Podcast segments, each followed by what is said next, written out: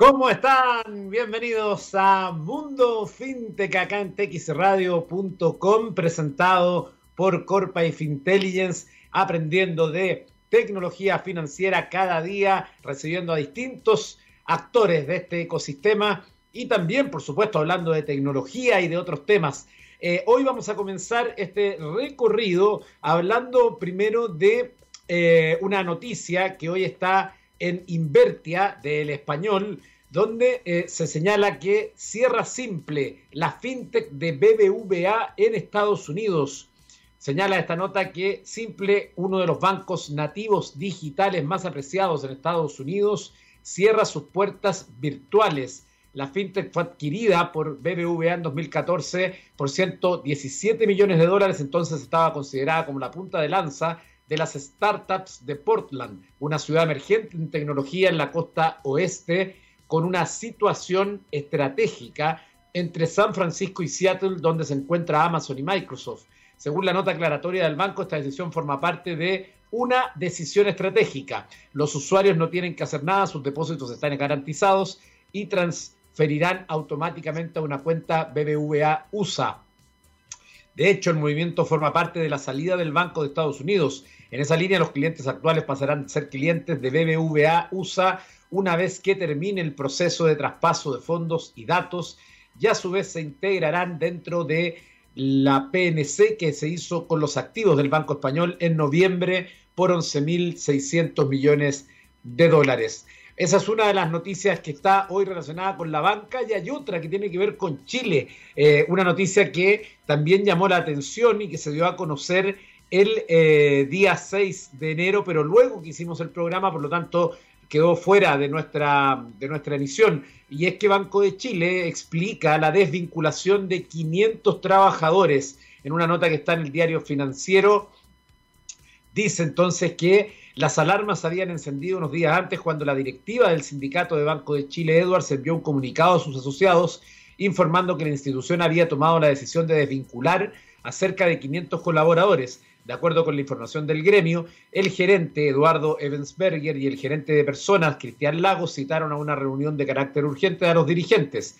Se informó que, de acuerdo a un estudio solicitado el año 2019, el cual se había postergado producto de la pandemia, se desvinculará a contar del miércoles 6 alrededor de 500 funcionarios, quienes serán informados directamente por sus jefaturas. Desde ese momento la incertidumbre se esparció por todos lados.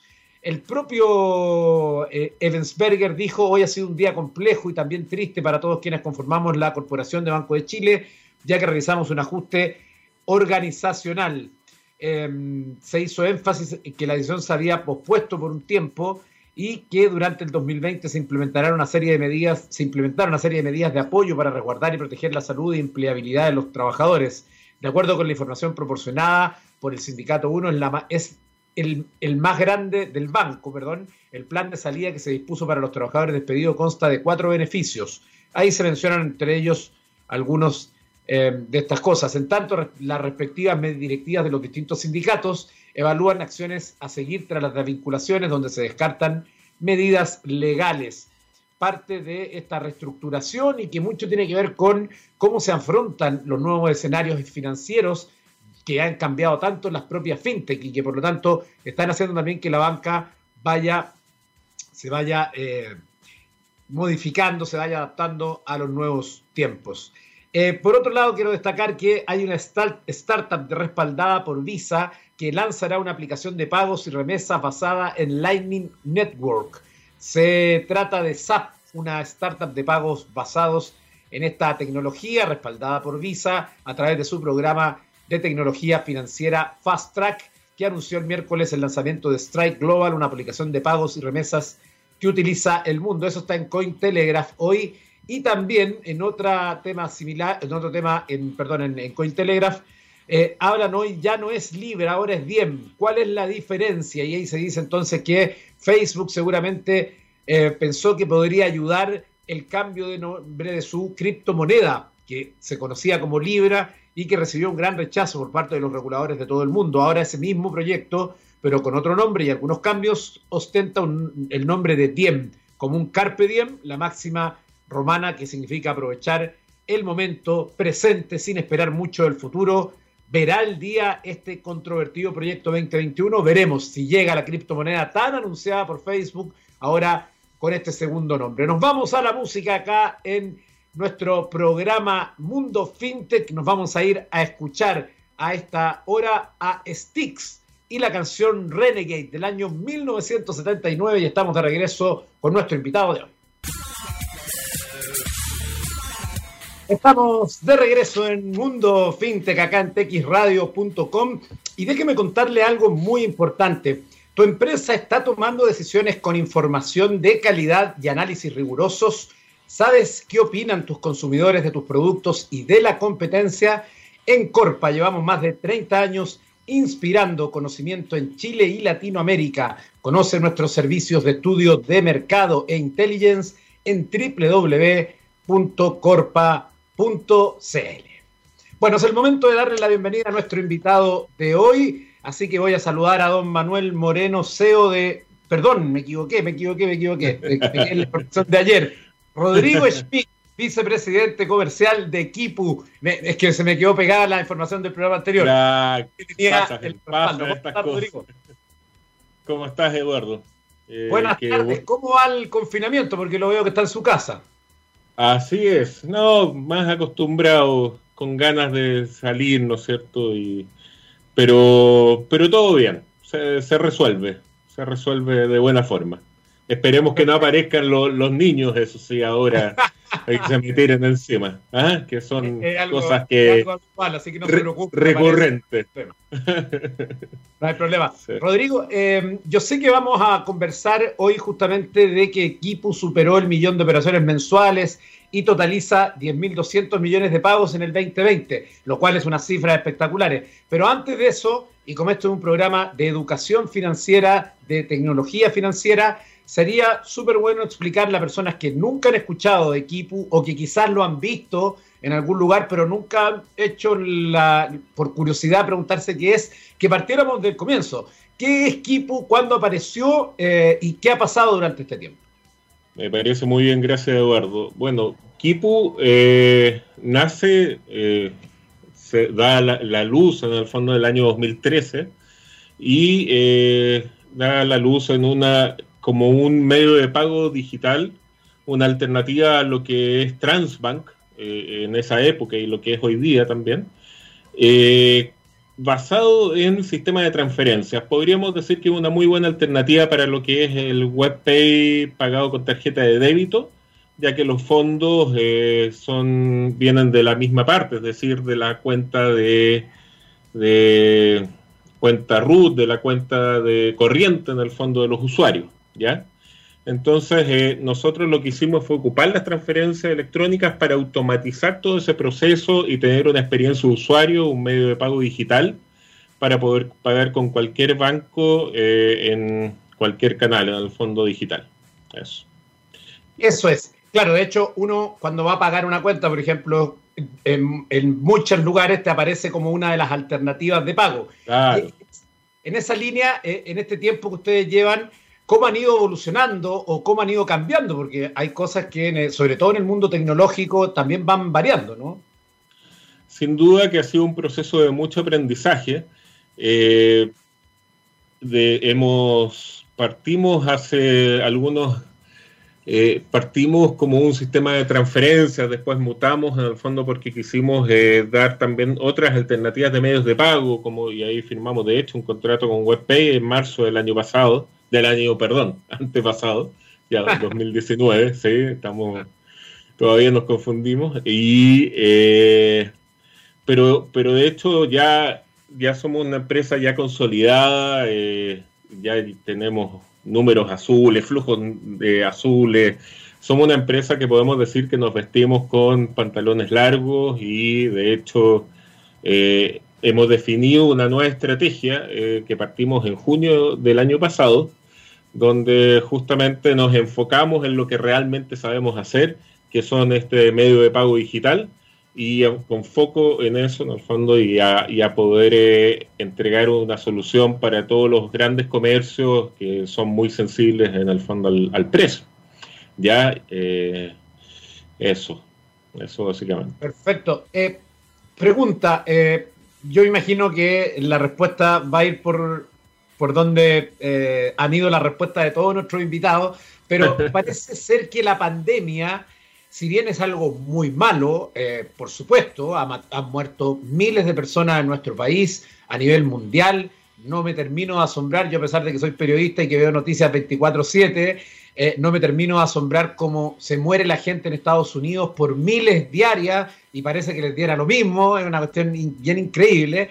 Em, pero vaya de todas las, de los lados negativos que tiene, todas las externalidades, todas las dimensiones que ha dejado en términos de empleo, la pobreza, el hacinamiento, las cuarentenas, todas esas cosas malas que hemos visto, en medio de eso como que los brotes verdes de esta pandemia han tenido que ver justamente con el mundo digital, ¿no? Cómo el canal digital ha crecido a una velocidad enorme en todas las dimensiones posibles. Y allí, por supuesto, me imagino ustedes también han tenido eh, ese impulso, ¿no? De cómo ha crecido también el, mundo, el canal digital. Sí, efectivamente es así. Eh, de hecho, eh, el director ejecutivo, que bueno, que tú lo has entrevistado en otra ocasión, Roberto Paso, eh, él, hizo un, hace unos meses atrás un, artículo muy emotivo, porque la verdad es que decir que después de ocho años has logrado ser una empresa ya consolidada, con números, con flujos azules, porque llevamos ya tres años con estado de resultados azules, pero con flujos azules, que es una tremenda noticia, es algo que uno siempre ha soñado en el fondo cuando uno funda una empresa y lleva años, ¿no es cierto?, tratando de lograr esta gran meta de consolidarse.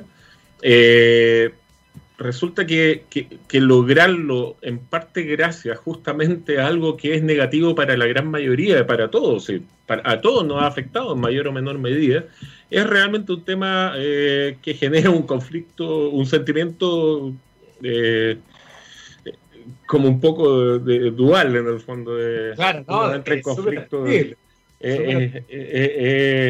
es, todo un tema sí, sí, sí, pero pero sin duda este año bueno crecimos logramos ahí corrijo ahí un, número porque eh, este año superamos los 10 millones de transacciones no ah. los 10 mil millones eh, sería maravilloso tener 10 mil millones, pero, pero, pero, ya vamos a llegar a eso sin duda. Eh, pero son 10 millones de, transacciones mensuales, de hecho uno de los meses logramos superar con creces el millón de transacciones en el mes y nada, seguimos creciendo a tasas del 5-10% todos los meses. Me imagino que eh, ustedes tendrán algún insight de ese comportamiento que hay más atrás de ese millón de transacciones mensuales. Eh, para cuáles son las que se usan más o quizás, eh, no sé, alguna, algún datito que ustedes tengan que sería interesante conocer también para que, porque uno solo se queda con el número, ustedes seguramente tienen algún valor más. Bueno, o sea, números que llaman la atención es que este año, en términos del monto que procesamos, en el fondo que pasaron a través de nuestra plataforma, fueron 2 mil millones de dólares que pasaron por nuestra plataforma. O sea, estamos hablando de 2 billones de dólares este año realmente una cifra que nos, nos deja súper orgullosos. Ahora, ¿cómo se produce esto? Bueno, eh, sin duda que ya los clientes que, fieles que, que, tenemos, en fondo, se sumaron y se aceleraron varios proyectos tecnológicos que venían eh, desarrollándose hace un buen tiempo eh, sobre todo en, el segmento de pago de cuentas, ¿no es cierto? Y bueno, también, como sabemos, hubo un incremento fuerte en todo lo que es el tema del comercio electrónico, o sea, eh, había que buscar solución, había que reinventarse y tantas personas que inventaron algún negocio nuevo como también aquellos que tenían su canal, pero que, incentivaron, ¿no sé, y tuvieron que eh, forzosamente eh, tratar de traspasar toda esa venta presencial que, que, tenían en época de cuarentena a un medio electrónico. ¿no? Entonces, bueno, y ahí vienen también diversos problemas, o sea, las empresas, eh, los negocios entre empresas, el B2B, ¿no es cierto? Eh, ahí es bien interesante porque muchas empresas que tenían y que ocupaban cheques para pagar, eh, pasar, eh, subió mucho la cantidad de transacciones de, transferencia electrónica Entonces recurrieron a nosotros justamente porque tenían un problema de conciliación, de decir, bueno, esta transferencia, a qué factura, a qué boleta, a qué servicio corresponde. Entonces, justamente, eh, si bien no es el, el aspecto que más diferenciador nuestro, sin duda que el proceso de conciliación de pagos y permitir esta ventaja fue algo que empezó a tomar mayor relevancia. ¿Entiendes? Entonces, no, realmente ha sido un año de mucho aprendizaje. Eh, gracias a Dios nos pilló, bueno, más que gracias a Dios, veníamos muy bien preparados, ¿no es cierto?, para poder trabajar en forma remota, entonces nunca dejamos de, operar. Eh, fue una transición bien rápida, tanto sé que hoy día las oficinas y en los mejores momentos de menos cantidad de casos han estado abiertas las oficinas, pero nos hemos adaptado rápidamente a, este, esta nueva forma de trabajo, a este nuevo mundo y hoy día eh, unos más, otros menos. Estamos todos bastante contentos trabajando desde nuestro hogar. Y, aprovechando que menciona ese tema, eh, que también es un tema relevante en nuestro programa y lo hemos hablado con distintos eh, invitados, ¿qué crees que va a pasar cuando ya estemos y logremos la ansiada inmunidad de rebaño con las vacunas en la población? ¿Vamos a volver, o en el caso de ustedes, te lo pregunto, o si lo quieres ampliar también al ecosistema, eh, ¿Qué va a ocurrir con el trabajo presencial?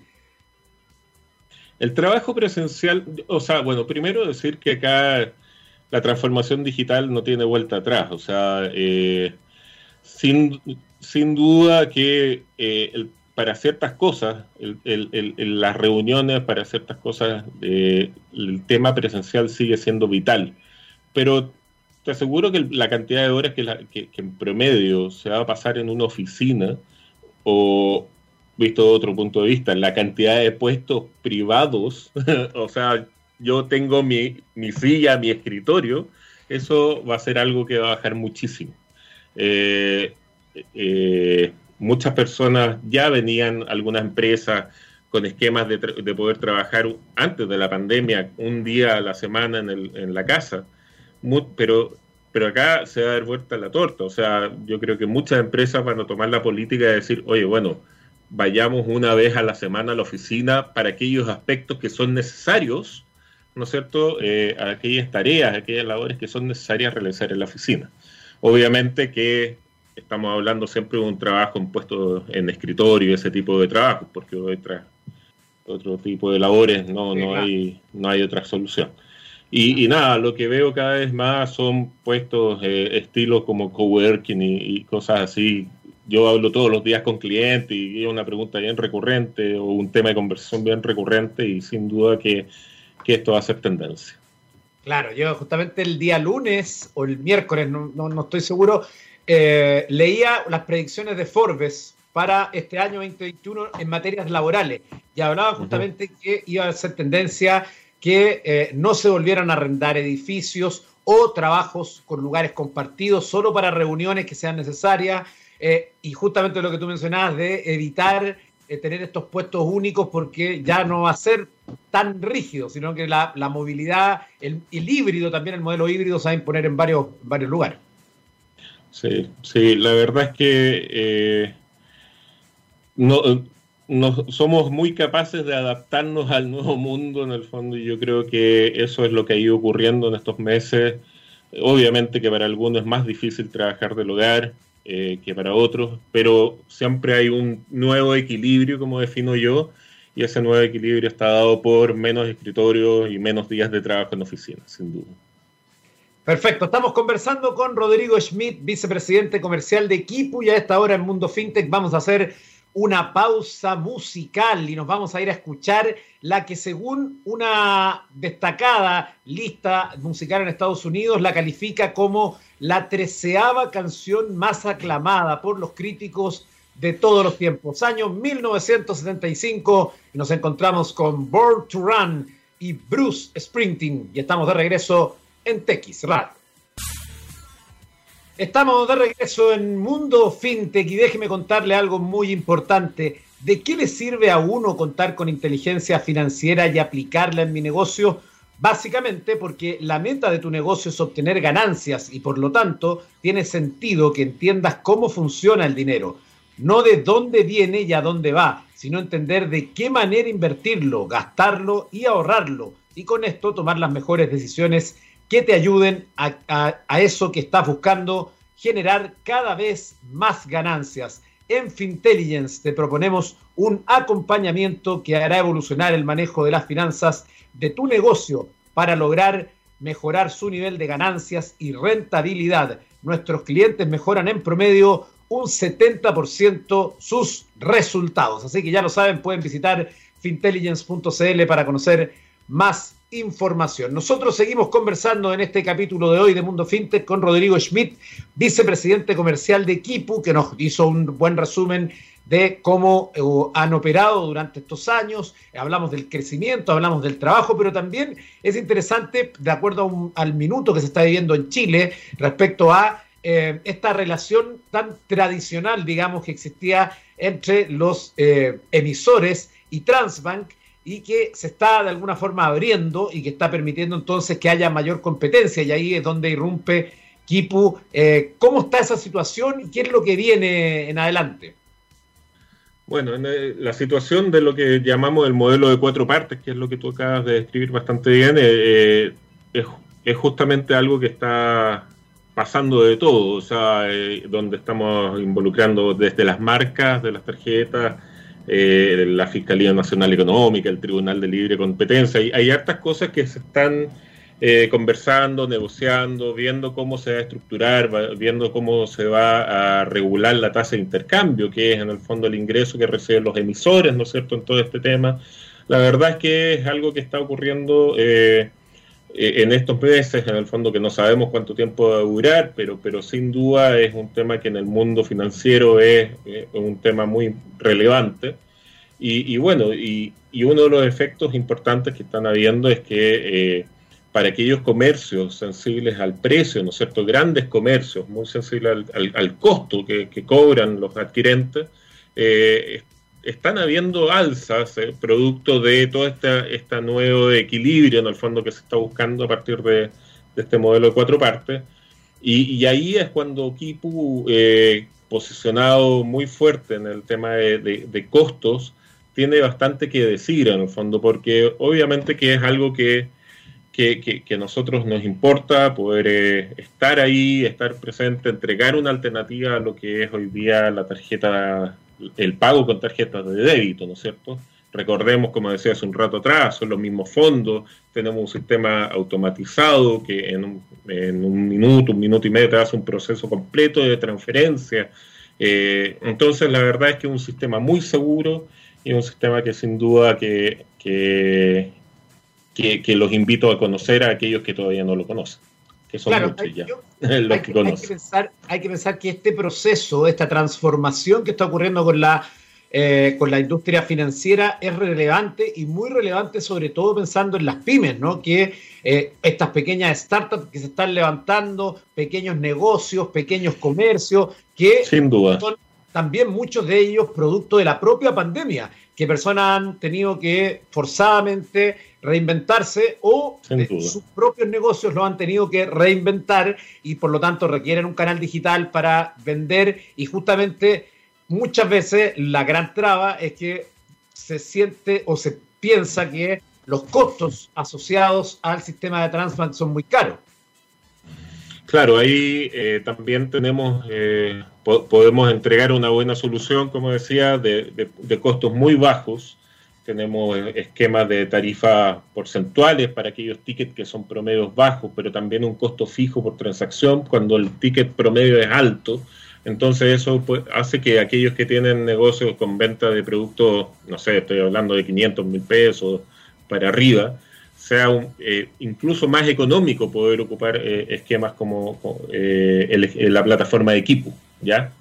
Ahora, siguiendo nuestra estrategia, ahí es que nosotros para poder tener una buena cobertura, ¿no es cierto?, a nivel nacional, es que estamos trabajando con los PSP, que son proveedores de servicios de pago, que cada vez hay más en Chile, ¿no es cierto?, y muy conocidos, eh, unos más, otros menos, pero, pero sí eh, son muy importantes porque ellos, eh, entre otras cosas, proveen de no solamente uno o dos medios de pago, sino que tratan de dar un abanico de opciones con un sistema de fácil integración y con varias otras funcionalidades que aportan mucho valor eh, a todas las empresas y especialmente a las pymes. Entonces ahí ellos son nuestros partners, son nuestro canal de distribución y es un ente súper importante también para nosotros. Claro, ahí está entonces la invitación entonces a conocer Kipu, si usted no lo conoce, si usted está justo armando su emprendimiento, si va a necesitar tener un canal de pago, si va a necesitar tener un marketplace asociado a ese pago, ya lo sabe, ahí puede conocer más detalles en el sitio web, ¿lo, lo, lo damos? Sí, sí, es www.kipu. Kipu es, una de las, de, las cosas difíciles y complejas que tiene la empresa, si no la única, que se escribe khipu.com. ¿ah? Eh, ese es el sitio de nosotros. Ahí para que puedan ver, porque además el sitio es muy completo y tiene una serie de eh, guías y además de ayuda, aparte de poder eh, comunicarse con ustedes y eh, eh, conocer también el tema de los planes y todo eso eh, que están disponibles. En los últimos minutos me gustaría aprovechar tu expertise también para hablar en general del ecosistema fintech. ¿Cómo observas que estamos hoy respecto a hace dos años? ¿Cómo vamos a estar en los siguientes? ¿Cuán importante es que tengamos una legislación pronto respecto a eso? Adelante, por favor. Sí, lógico. Obviamente que esto es un, área de desarrollo. Equipo fue una de las primeras plataformas como alternativas a este modelo, que era un modelo bastante sencillo, eh, donde lo, Transbank, que los dueños eran los bancos, entonces era un modelo bien puntual, bien específico. Y Equipo fue uno de los primeros participantes, ¿no es cierto?, en abrir y generar este ecosistema. Hoy día son varios, estamos hablando de los mercados pagos, de los flow, de, y de varios más, y cada vez van llegando eh, eh, más eh, participantes de este ecosistema, muchos también que vienen de fuera, que vienen de afuera, que, que, tienen clientes regionales y que buscan negociar con medios de pago acá en Chile, ¿no es cierto? Eso también es una tendencia que, he visto en los últimos meses. Y bueno, sin duda que hay un, harta preocupación a nivel de la, eh, de, la asociación y los participantes de, esta asociación porque por todo el movimiento y todo lo que podría implicar este, este cambio de status quo en el fondo. Eh, pero bueno, queda harto camino todavía por recorrer y veremos qué, qué cosas finalmente se definen.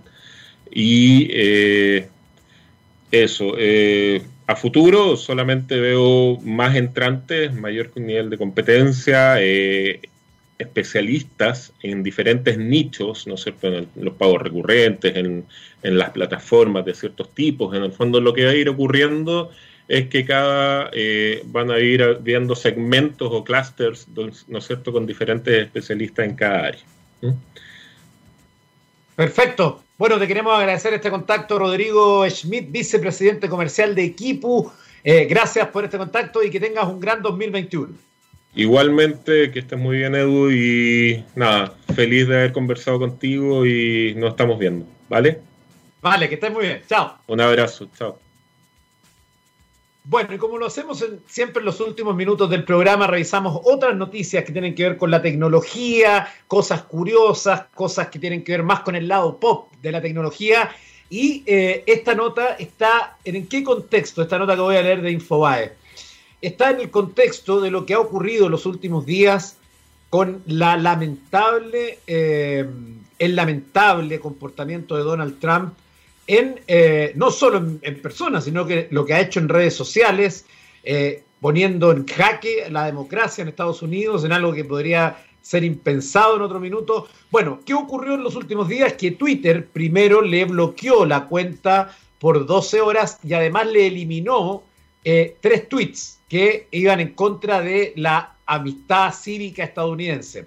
Y por otro lado, ayer Mark Zuckerberg, a, eso del mediodía, publicó en su cuenta verificada de Facebook que iban a bloquear eh, indefinidamente las cuentas de Facebook e Instagram, que son de la misma empresa, a Donald Trump por lo menos estas dos semanas que vienen para que se termine de hacer el traspaso de mando como corresponde, que va a ser el 22 de enero, donde hoy Donald Trump a través de Twitter ha dicho que no va a asistir al cambio de mando en algo que no nos debería sorprender mucho ya de este caballero. Bueno, la importancia es lo siguiente, que justamente a raíz de lo que le ocurrió a Donald Trump, Infobae quiso hacer una nota respecto a por qué motivos Facebook puede bloquear o eliminar tu cuenta definitivamente. Y entonces allí se explica que ha surgido la inquietud entre los cibernautas sobre cuáles son las reglas comunitarias, lo cual es muy alarmante porque significa que simplemente no leemos nada cuando creamos una cuenta en redes sociales y no leemos los términos de uso, ya, ok, y listo. Entonces, acá dice lo siguiente. Eh, la red social implementó una serie de reglas comunitarias al fin de que haya una armonía entre los usuarios, evitando violencia, abusos, contenido para adultos, entre otras cosas lejanas a una sana convivencia. Sin embargo, esto le ha dado poder a Facebook de eliminar a aquellos contenidos que se salgan de sus parámetros, teniendo un gran control de lo que ocurre en su plataforma. ¿Qué, publicaciones infringen las normas? Se pregunta en esta nota. De acuerdo con la red social, el primer punto es que estaría violando la paz en la comunidad, es la violencia o incitación de la misma. Por ello, señalan que se esfuerzan en evitar que se produzcan daños en la vida real que puedan estar relacionados con el contenido que se muestra en Facebook.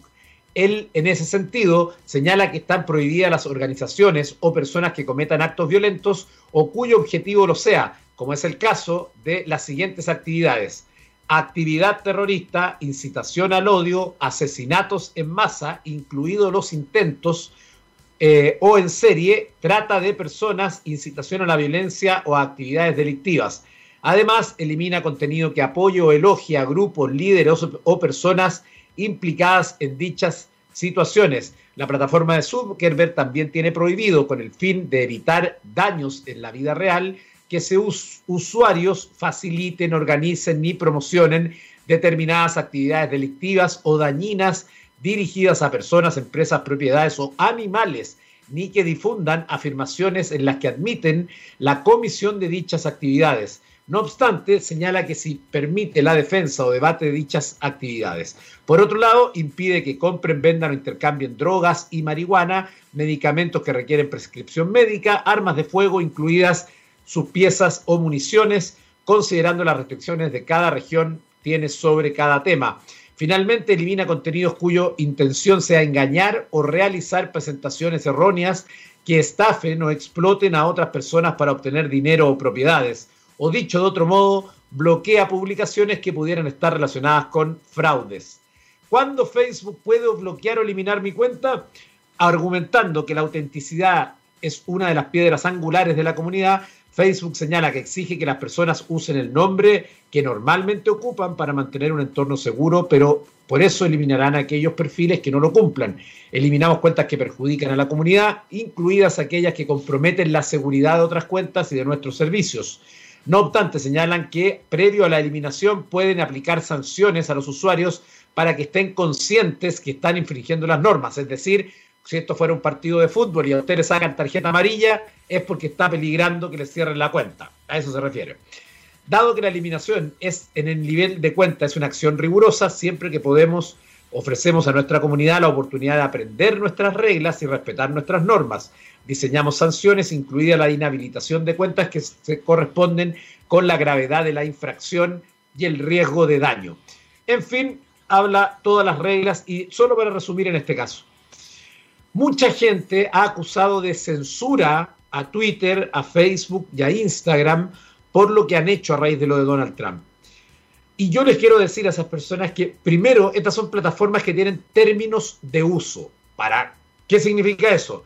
que si uno no los cumple, puede ser bloqueado, baneado, expulsado, etc. Dicho eso, acá no hay un problema con tener una opinión. Uno puede opinar legítimamente. Y miren lo que yo voy a decir, a pesar de que estoy absolutamente convencido de que no fue así. Uno puede opinar legítimamente que la elección fue fraudulenta. De hecho, es la opinión de Donald Trump, lo ha dicho en muchos lugares. Ha dicho incluso, casi amenazando a un gobernador que le encontraran 11.000 votos para ganar en Georgia.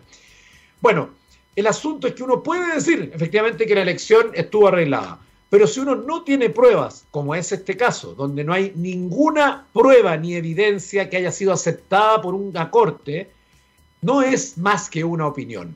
Y si eso genera lo que ocurrió el otro día en el Capitolio, es de la máxima gravedad. En la vida hay que saber perder y ganar. Y para despedirme, simplemente la donde hoy día los desarrolladores estaban eh, que se agarraban los pelos es en Signal.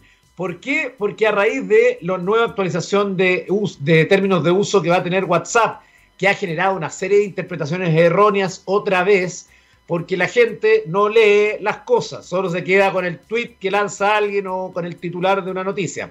Bueno, a raíz de la polémica con WhatsApp, que algunos creen que les van a leer todos sus mensajes y que se los van a vender a los terceros, a terceros, que no es así. Lo que va a ocurrir es que efectivamente lo que está diciendo WhatsApp es que todo lo, em, todo lo complementario a tus mensajes, es decir, tu número de teléfono, tu ubicación, tus contactos, etcétera, etcétera, podrían ser compartidos con terceros. Algo que no es tan extraño y que ya ocurre con muchas de las aplicaciones a las que ustedes le dan acceso a su teléfono. Así que no se, no se vengan aquí a, espantar con esto. Eh, pero a raíz de eso, ocurrió que Elon Musk publicó un tweet hoy donde recomendaba usar Signal. Eh, así de simple, puso Use Signal, nada más. Esa fue la recomendación de Elon Musk, que además hoy ha sido, eh, ha llegado a ser el hombre más rico del mundo, de acuerdo a Forbes. Bueno, esta recomendación ha generado entonces que eh, Signal haya experimentado una serie de problemas en cuanto al proceso de verificación de números de teléfono, dificultades que empiezan a solucionarse ahora después que la aplicación experimentara repentino y notable aumento de nuevos usuarios.